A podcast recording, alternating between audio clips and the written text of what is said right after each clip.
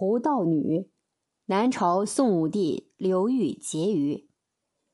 公元四零五年，即东晋安帝义熙元年，胡道女嫁给刘裕为妾室，但并不得宠。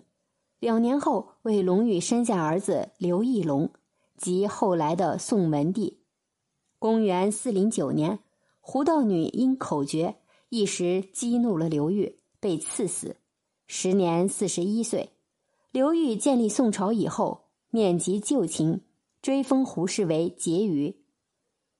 公元四二四年，胡氏之子刘义隆即位，即宋文帝，追封其母为皇太后，谥号为庄皇太后。